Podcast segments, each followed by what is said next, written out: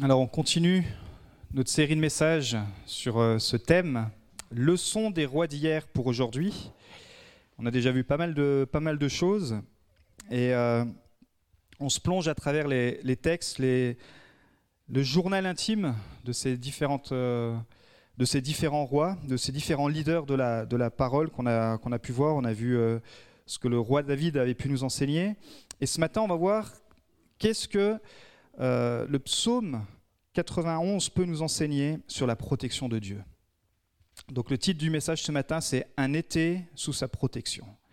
En été, on voit qu'on met plein de choses pour se protéger, euh, de la crème solaire, du parasol, on, euh, boit beaucoup, on, est, voilà, on a besoin de se protéger du, soleil. Et j'ai envie de nous poser la question, est-ce qu'on prend aussi le temps de se protéger spirituellement, de penser à notre protection spirituelle, de penser à, à que Dieu est aussi celui qui peut nous protéger. Et on va lire donc le psaume 91 ensemble. Celui qui demeure sous l'abri du Très-Haut repose à l'ombre du Tout-Puissant. Je dis à l'Éternel, mon refuge et ma forteresse, mon Dieu en qui je me confie. Car c'est lui qui te délivre du filet de l'oiseleur, de la peste et de ses ravages. Il te couvrira de ses plumes, et tu trouveras un refuge sous ses ailes. C'est pas de la crème solaire, mais c'est de ses plumes. Il te couvrira de ses plumes et tu trouveras un refuge sous ses ailes. Sa fidélité est un bouclier et une cuirasse. Tu ne craindras ni les terreurs de la nuit, ni la flèche qui vole le jour, ni la peste qui marche dans les ténèbres, ni la contagion qui frappe en plein midi. Que mille tombent à ton côté et dix mille à ta droite, tu ne seras pas atteint. De tes yeux seulement tu regarderas et tu verras la rétribution des méchants car tu es un refuge, ô Éternel. Tu fais du Très-Haut ta retraite. Aucun malheur ne t'arrivera, aucun fléau n'approchera de ta tente. Car il ordonnera à ses anges de te garder dans toutes tes voies.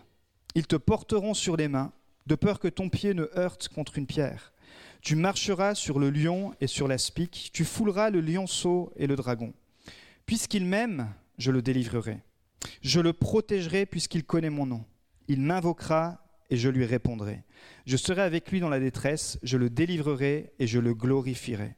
Je le rassasirai de longs jours et je lui ferai voir mon salut. Merci mon Dieu pour ta protection, merci pour ce Dieu, comme on l'a chanté ce matin, qui est notre secours. On veut encore le déclarer ce matin. Merci Saint-Esprit pour ton action dans nos vies. Amen. Et c'est certainement peut-être un psaume que vous avez euh, déjà lu, un psaume que peut-être vous lisez de temps en temps. Et il est bon de pouvoir aussi prendre du temps pour voir qu'est-ce que ce psaume nous enseigne et simplement regarder déjà aux six promesses de Dieu. On voit que les versets 1 et 2 nous parlent de la promesse de la présence de Dieu.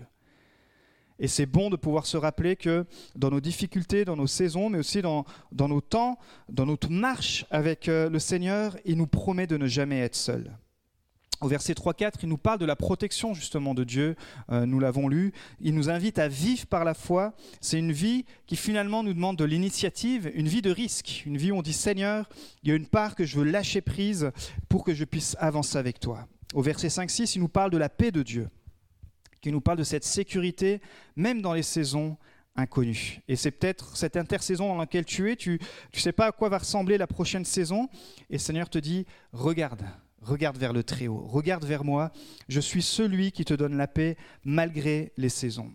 Dans les versets 7 à 10, il nous parle d'avoir la perspective de Dieu, que Dieu est celui qui nous permet d'ouvrir les yeux, que le Saint-Esprit nous, donne d'avoir la vision, de regarder avec les lunettes, j'ai envie de dire, du Saint-Esprit. On porte toutes sortes de lunettes en été, des lunettes qui, qui, nous protègent les yeux, des lunettes qui nous, qui nous, euh, euh, qui nous permettent de, de, par exemple, quand vous conduisez en voiture, d'être en, sécurité, de, de, conduire avec sécurité. Mais le Seigneur te dit, regarde aussi avec les lunettes du Saint-Esprit pour voir le futur comme je le vois, pour avoir aussi une vision sur l'éternité.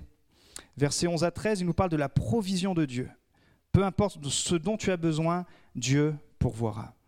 Et puis les versets 14 à 16, la dernière promesse, c'est la puissance de Dieu. Dans l'adversité, Dieu te délivrera.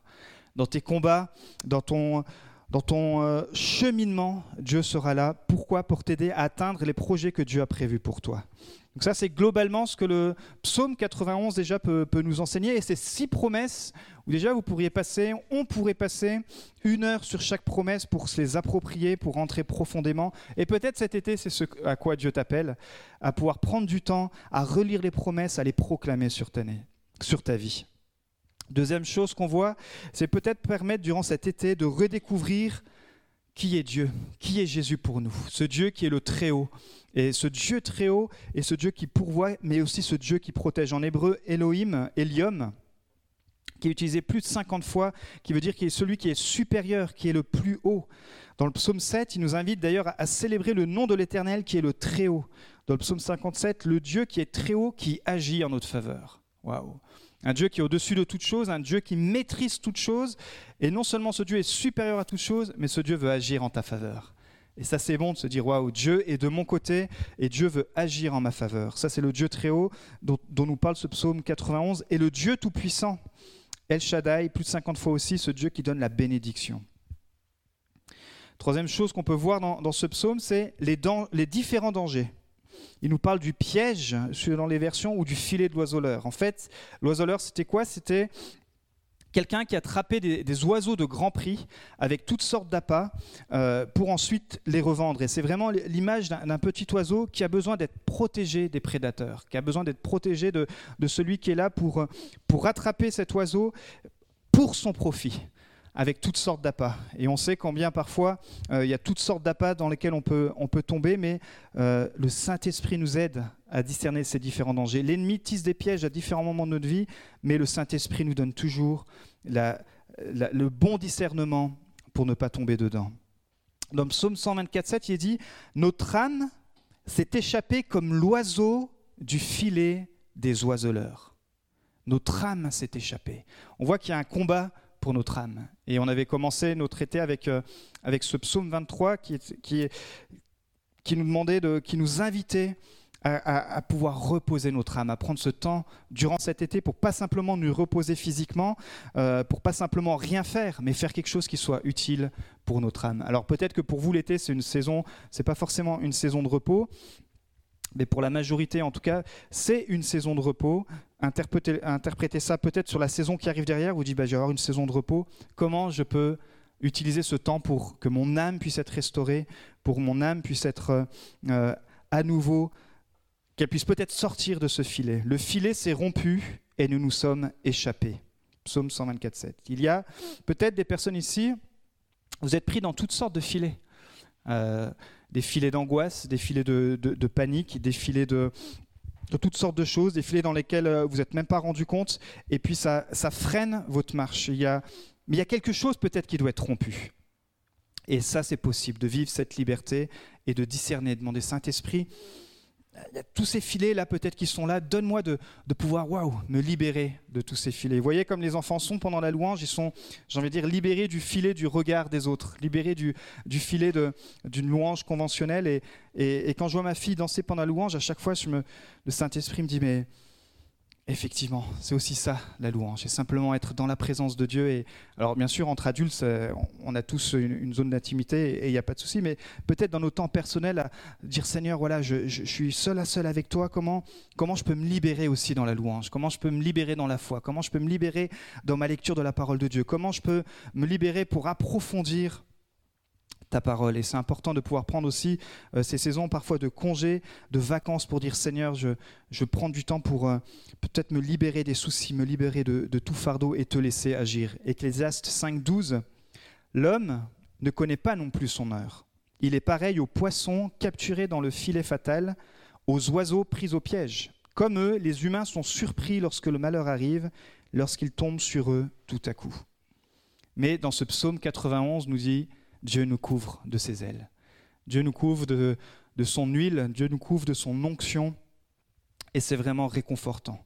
On peut trouver son, un refuge sous son plumage. Et, euh, vraiment, c'est l'idée de pouvoir, même si on ne le répétera jamais assez, mais d'avoir ce temps d'intimité avec Dieu. Je ne sais pas quelle est votre révélation en ce moment de qui est Dieu, mais c'est important de pouvoir se, se, poser et dire Seigneur, tu es le Très-Haut, tu es le Tout-Puissant. Et, et je veux à nouveau te, te dire, ouais, je t'aime. Je vais à nouveau te dire que j'ai besoin de prendre ce temps dans ta présence parce que j'aime être dans ta présence. J'aime, une fois que le rythme de, l'année a tellement, ça a tellement été vite, ça m'a tellement pris de temps, mais je vais pouvoir me poser et dire Seigneur, à nouveau, je te redécouvrir comme le Très-Haut. Je vais à nouveau te redécouvrir comme le Dieu Tout-Puissant. Et vous savez, le nom a une grande importance. Euh, et votre nom aussi a, une importance, mais le, nom que, Dieu s'est donné tout au long de, sa révélation de la Bible, c'était pour permettre et nous permettre de pouvoir révéler une autre facette de sa personnalité. Et dire Seigneur, je veux, je veux découvrir une autre facette de ta personnalité. Et je suis assoiffé, j'imagine que vous aussi, de dire Seigneur, mais je veux te découvrir davantage. Pas simplement pour ce que tu fais, mais pour qui tu es. Être dans ce temps où, Seigneur, je découvre davantage qui tu es. Alors il nous dit, dans le qui il est, il est aussi ce Dieu qui nous protège de quatre pièges. Dans les versets 5, 6 et 13, et on va regarder, il dit, tu marcheras, tu marcheras sur le lion et sur la vipère, tu piétineras le lionçon et le dragon. Premier point, tu marcheras sur le lion. Le lion, ça peut être ces pièges sataniques qui attaquent ton appel, qui attaquent la vision, qui attaquent, les plans de Dieu. On sait que souvent le lion rugissant est, comparé au diable, et euh, c'est dans 1 Pierre 5, 8, Bible du Sommeur, qui nous dit Ne vous laissez pas distraire, soyez vigilants. Votre adversaire, le diable, rôde autour de vous comme un lion rugissant qui cherche quelqu'un à dévorer. En fait, c'est des attaques. Ces attaques du lion, c'est quand on est vulnérable. C'est parfois cette saison en été où on a tellement donné pendant toute l'année, où on a l'impression d'avoir euh, eu beaucoup de victoires ou peut-être certaines défaites, mais on se dit waouh, je vais pouvoir enfin me poser. Et parfois, dans notre fatigue physique, tout à coup, l'ennemi voudrait essayer de venir dévorer notre paix, dévorer notre joie, dans une fatigue spirituelle, dans un combat qui dure trop longtemps, dans des usures, dans des blessures, dans du manque du pardon mais aussi dans une négligence après une victoire, un relâchement. Et ici, il nous parle l'apôtre Pierre de la distraction. Et je crois que euh, c'est ce qu'il dit encore dans 1 Corinthiens 10, 12. Ainsi donc que celui qui croit être debout fasse attention à ne pas tomber, parce qu'aujourd'hui, vous savez que notre attention a un grand prix. Et euh, simplement avec ce qu'on a tous dans notre poche, ce qu'on a tous dans notre main, avec ce qu'on appelle les, les GAFA sur notre téléphone, aujourd'hui, votre attention à un grand prix. Tout ce, que, tout ce qui nous entoure, c'est venir, ça vient pour capter notre attention, peu importe, pas simplement les réseaux sociaux, mais partout où vous, regardez, il y a quelque chose qui est monétisé pour attirer votre attention et que vous puissiez passer du temps dessus. Mais encore plus, bien sûr, sur nos téléphones. Et euh, moi, j'ai un iPhone, et pour ceux qui ont un iPhone, peut-être vous avez ça, il vous donne à la fin de la semaine le temps que vous avez passé sur votre téléphone. Et alors moi, j'utilise aussi pour le travail, certainement vous aussi, pour faire euh, des choses dessus, mais des fois, je me dis, waouh, purée, est-ce que je passe autant de temps dans la présence de Dieu que ce que mes yeux sont rivés sur ce téléphone Et on s'en rend même plus compte. On s'en rend même plus compte. Et euh, alors pour le coup, euh, sur Netflix, il y a un super reportage là-dessus, sur comment les GAFA euh, utilisent tout cela pour capter notre attention et puis bien sûr faire passer des messages, etc., sans, partir dans, toute la pensée complotiste. Hein. vous voyez bien où, je veux en venir, on n'en est pas là, mais simplement pour, euh, aussi nous informer, dire waouh, tout, le mécanisme qui est mis derrière pour venir acheter ton attention. Et c'est pas mauvais hein, de regarder, je vous le dis, moi aussi on utilise nos téléphones, mais simplement pour se dire, mais est-ce que à un moment donné, le Seigneur aimerait aussi un petit peu capter mon, mon attention? Et parfois, est-ce que, là, il nous parle de protection, d'épreuves, est-ce que parfois les épreuves ne sont pas des moments pour qu'on puisse recapter, pour que Dieu puisse recapter notre attention et dire, ah ouais, c'est peut-être une saison où il faut que je me ressente sur toi, euh, une saison où, je peux me rappeler que tu es ma protection, une saison où je peux me rappeler que, que tu es présent, mais... Parce qu'aujourd'hui, tout est fait pour nous distraire. Euh, et, nous, les chrétiens, on n'est pas à l'abri de cela, mais tout, tout est fait pour nous distraire. Tout est fait pour capter, pour voler ton temps d'intimité avec Dieu, pour voler même ton, pour les couples, ils le savent, pour voler ton temps d'intimité entre, entre ta femme et toi. Une fois que vous avez les enfants, ben, vous devez voir comment vous devez être intentionnel aussi pour, pour, pour garder ce temps d'attention dans le couple. Euh, on, était, on a pris quelques jours de, congé sur la base missionnaire donc à, Jeunesse en Mission à Châtel. Et on s'est rendu compte que prendre des congés avec des enfants en bas âge, bah, c'est surtout des vacances pour eux, mais pas vraiment pour nous. Mais on a quand même pu, euh, on était un petit peu coupé, etc. On a quand même pu prendre du temps et on s'est dit, waouh, ça fait du bien de prendre du temps comme ça où euh, on se rend pas compte parce qu'on est tellement, notre attention est tellement captée pour que, pour que les enfants ils vous réclament ci, les enfants vous réclament ça. Et c'est normal, mais entre les enfants qui vous réclament, les médias qui vous réclament, etc., etc., à un moment donné, il faut dire Seigneur, il y a des choses qui sont bonnes, on le verra plus tard, mais je veux à tout prix te donner mon attention. Et c'est pour ça qu'il dit, ne vous laissez pas distraire, soyez vigilants. Il y, a, de la vigilance et on doit s'entraîner à cette vigilance, se dire, bah, Seigneur, qu'est-ce qui finalement dans ma vie me distrait Et qu'est-ce qui finalement dans ma vie euh, peut me permettre de me rapprocher de toi? Est-ce que ma vie est consacrée à Dieu ou est-ce qu'elle est dans la distraction? C'est la question que, Jésus va soulever euh, à deux sœurs dans Luc 10, verset 38. Comme Jésus est en chemin avec ses disciples, il entra dans un village et une femme nommée Marthe le reçut dans sa maison. Elle avait une sœur nommée Marie qui, s'étant assise au pied de Jésus, écoutait sa parole. Marthe, occupée à divers soins domestiques, survint et dit Seigneur, cela ne te fait-il rien que ma sœur me laisse seule pour servir? Dis-lui donc de m'aider. Seigneur lui répondit Marthe, Marthe, tu t'inquiètes et tu t'agites pour beaucoup de choses. Une seule chose est nécessaire. Marie a choisi la bonne part qui ne lui sera point ôtée. C'est pas le problème que Marthe était occupée ou qu'elle était occupée à de mauvaises choses, mais elle était juste occupée à de bonnes choses, mais pas au bon moment, au bon endroit, à la bonne place. Et c'est là où nous, en tant qu'enfants de Dieu, en tant que disciples, on doit à un moment donné nous dire, bah, effectivement, ces choses, elles sont bonnes, je suis occupé à de bonnes choses, mais à un moment donné, je dois venir et simplement m'asseoir à la bonne place et dire, Jésus, j'ai besoin de prendre ce temps avec toi. Et je veux venir à, tes pieds. Effectivement, j'ai plein d'occupations qui sont bonnes, qui sont là, j'ai plein de choses qui attirent mon attention, mais euh, je veux choisir la bonne part. Et c'est pour ça qu'il est un petit peu radical dans son message, parce qu'une seule chose est nécessaire, c'est de venir s'asseoir au pied de Jésus. Est-ce qu'il y a une place, un moment, un endroit que tu as choisi pour être au pied de Jésus? 1 Pierre 4,7, version Bible du Semeur. La fin de toute chose est proche, menez donc une vie équilibrée et ne vous laissez pas distraire afin d'être disponible pour Facebook, non, afin d'être disponible pour Instagram, non, afin d'être disponible pour prier. Et on sait que le premier combat, et tu sais que ton premier combat dans la vie d'un chrétien, c'est notre temps de prière. Être disponible pour prier. Alors, on veut cet été dire Seigneur, je me rends disponible pour prier. Et ça peut être un temps de marche, ça peut être, tu peux être créatif, ça peut être un temps de louange, ça peut être un temps de. suivant comment ton, comment ton temps personnel se fait, mais, mais reprends ce temps de prière. Et tu vas voir que tu vas découvrir Jésus, tu vas découvrir ce Dieu qui est tout-puissant, ce Dieu qui est le Très-Haut d'une nouvelle façon. Et il va pouvoir te, tu vas voir qu'il est celui qui te protège aussi de ces pièges du lion. Deuxième chose, il nous protège de la vipère.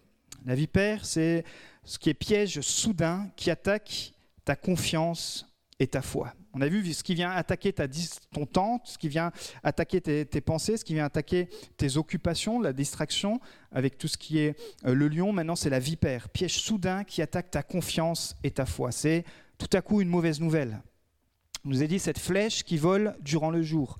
Ça peut être euh, un examen raté, un diagnostic de maladie, quelque chose où tu te dis purée ça, je l'avais pas vu venir. Ça peut être euh, une catastrophe, ça peut être euh, quelque chose qui vient attaquer ton couple. Ça peut être aussi, ça peut concerner ta vie économique, la perte d'un travail. En fait, c'est une, une tempête qui te tombe dessus où toi, tu es avec Jésus, tout va bien, tu, es en relation avec Jésus, Jésus te, parle, et tout à coup, il y a une tempête qui arrive, et ça vient attaquer ta confiance, ta foi. On voit ça dans Marc 4, 35, ce même jour, sur le soir, Jésus leur dit, passons à l'autre bord. Les disciples sont avec Jésus, les disciples sont, voient plein de choses, les disciples sont à la bonne école, ils sont au bon endroit, à la bonne place, au bon moment. Et Jésus les invite, c'est le soir, à passer de l'autre bord. Et ils vont prendre la barque et ils vont faire le chemin qu'ils ont l'habitude de faire, peut-être même plusieurs fois par jour, mais en tout cas quelque chose qu'ils connaissent. Et il nous est dit, verset 36, après avoir rendu la foule, ils l'emmenèrent dans la barque où il se trouvait. Il y avait aussi d'autres barques avec lui. Il se leva un grand tourbillon et les flots se jetaient dans la barque au point qu'elle se remplissait déjà. Et lui, en parlant de Jésus, il dormait à la poupe sur le coussin.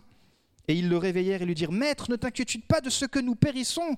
Et s'étant réveillé, Jésus, il menaça le vent et il dit à la mer, Silence, tais-toi. Et le vent cessa, et il y eut un grand calme.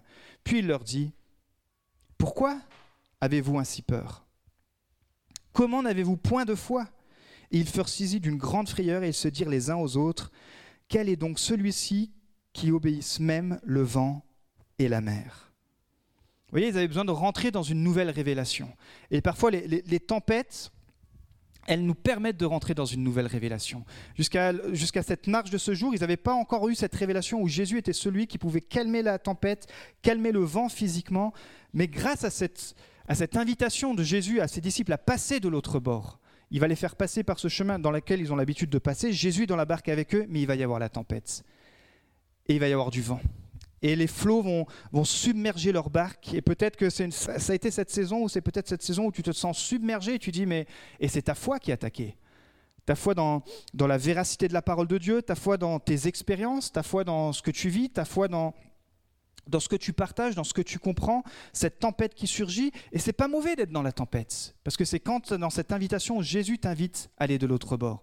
Et je crois que quand Jésus nous, nous, nous, pousse, nous invite à aller plus loin, on doit passer par ces temps, ces temps de tempête où, où Seigneur va nous dire je veux augmenter ta foi, je veux solidifier tes racines. Et, c'est certainement un temps où on dit Seigneur, je veux puiser mes réponses dans la parole de Dieu. Je vais être celui qui est enraciné. Quand le vent va souffler, eh bien cet arbre sur lequel, cet arbre que je représente, ma vie, sur laquelle, euh, sur ta parole elle est fondée, ces racines vont venir puiser leurs sources pour que, pour pas que l'arbre tombe, venir puiser ses sources dans ce fleuve qui est le Saint-Esprit, et dire Saint-Esprit, on traversera cette tempête ensemble.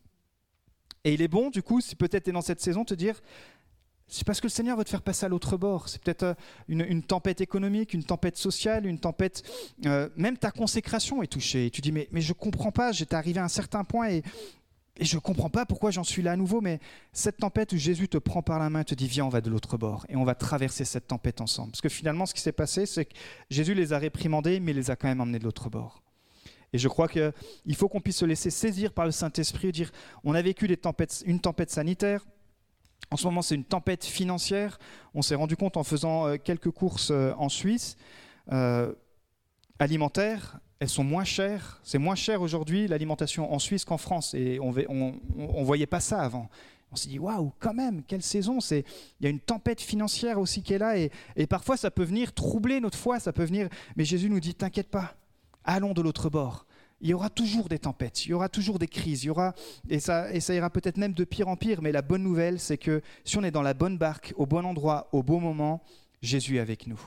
Il sera toujours là pour nous enseigner. Alors, quelles sont tes tempêtes et est-ce que tu es prêt à passer de l'autre bord? C'est peut-être une saison simplement où tu dois passer de l'autre bord. Et, pour la rentrée, te dire Seigneur, je, suis dans cette tempête, mais je veux rentrer en, pour septembre, je vais aller de l'autre bord avec toi.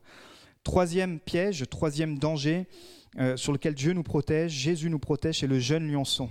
Et ça, c'est le piège qui attaque ton intégrité. On a vu le piège qui vient, euh, qui vient te distraire, on a vu le piège qui vient attaquer ta foi, et maintenant le piège qui attaque ton intégrité. Psaume 17, 12, on dirait un lion avide de déchirer, un lionceau aux aguets dans son repère. En fait, un lionceau, si vous en avez déjà vu, si vous aimez aller dans, les petits parcs, ça ressemble à une petite peluche.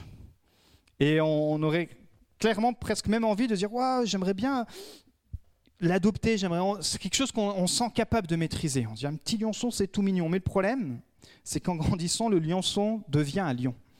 Et malgré sa nature, euh, où on peut le, le maîtriser à un moment donné, quand il devient un lion, à un moment donné, il pourra toujours nous mettre un coup de dent et peut-être même nous dévorer.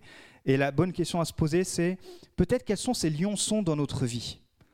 Et c'est ces petits compromis qui sont là. Et euh, on dit, ah, c'est pas grave. Et vous savez, c'est le nivelage par le bas.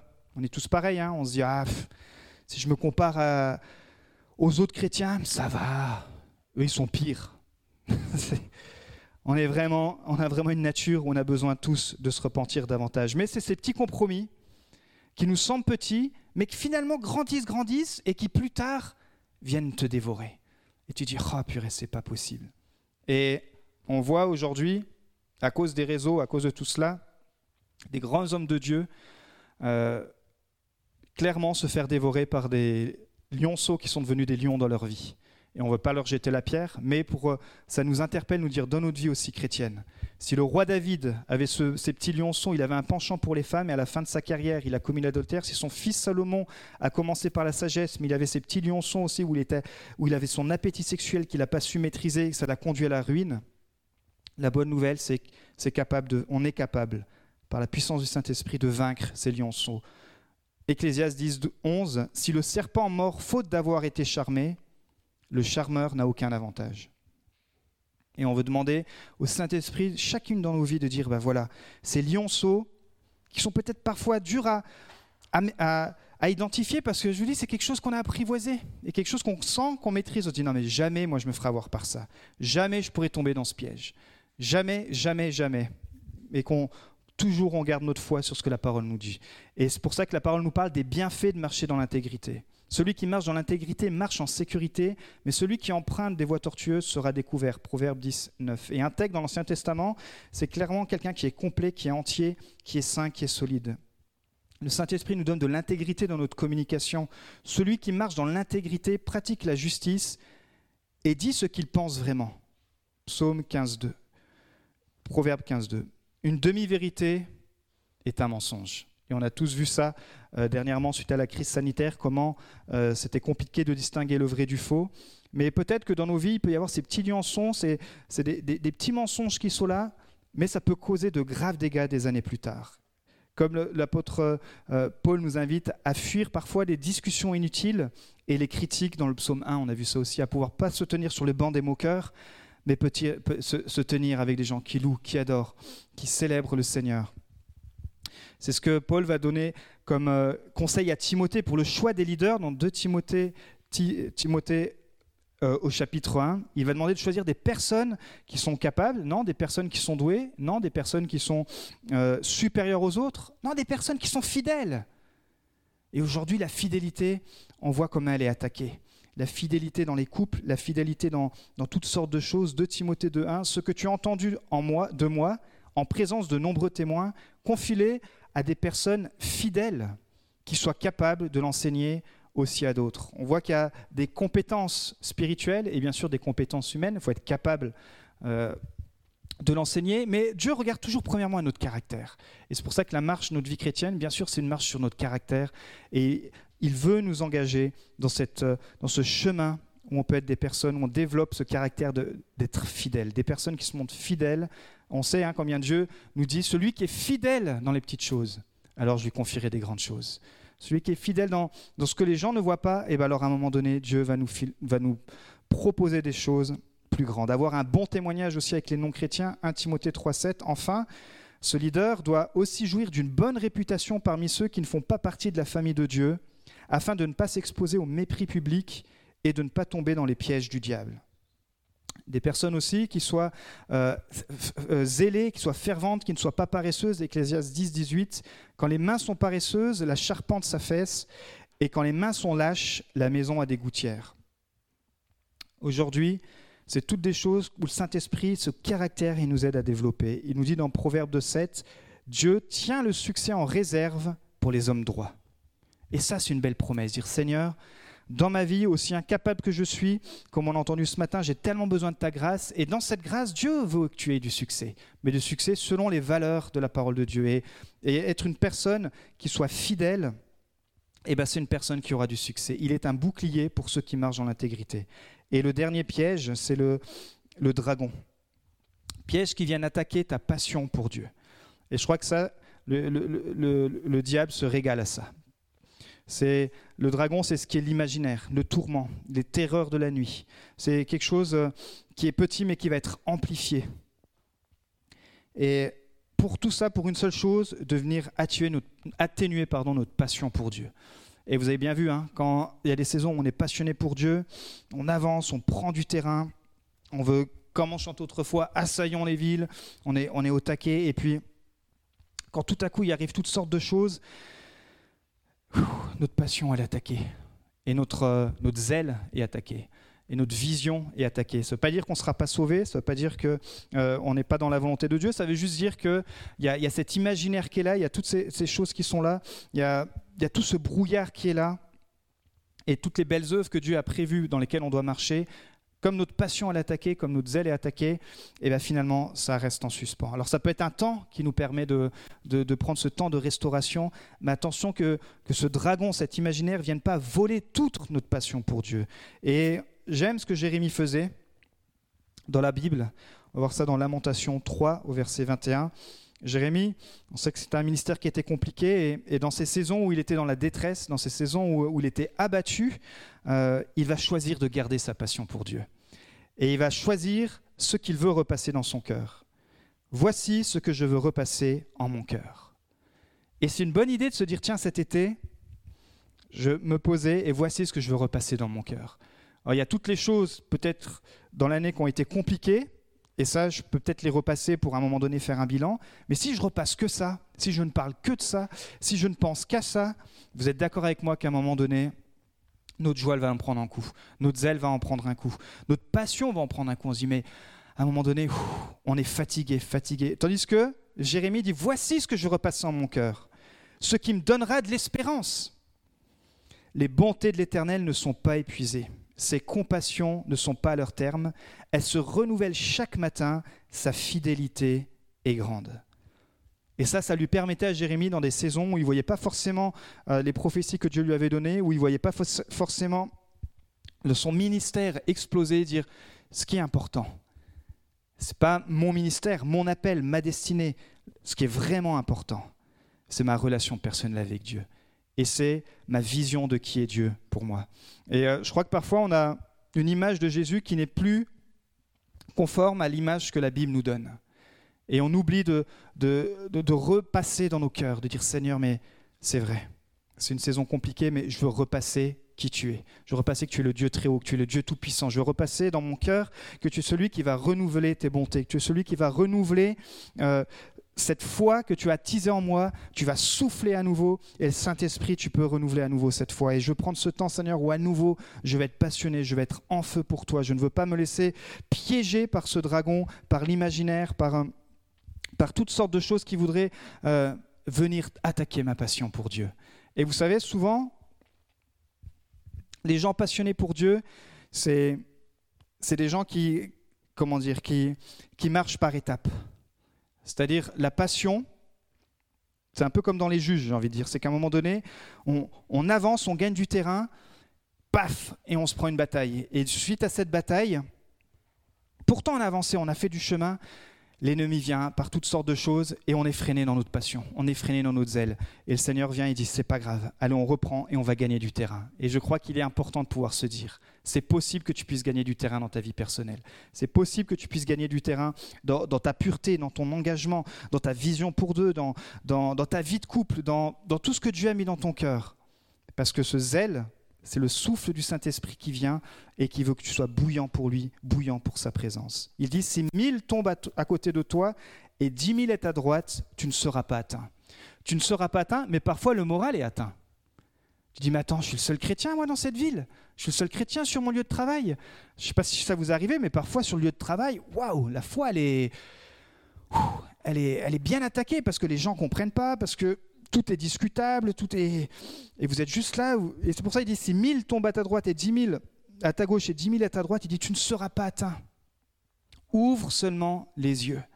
Et c'est un appel à, à changer de perspective pour saisir ces quatre promesses au verset 14 et 16. Je termine avec ça.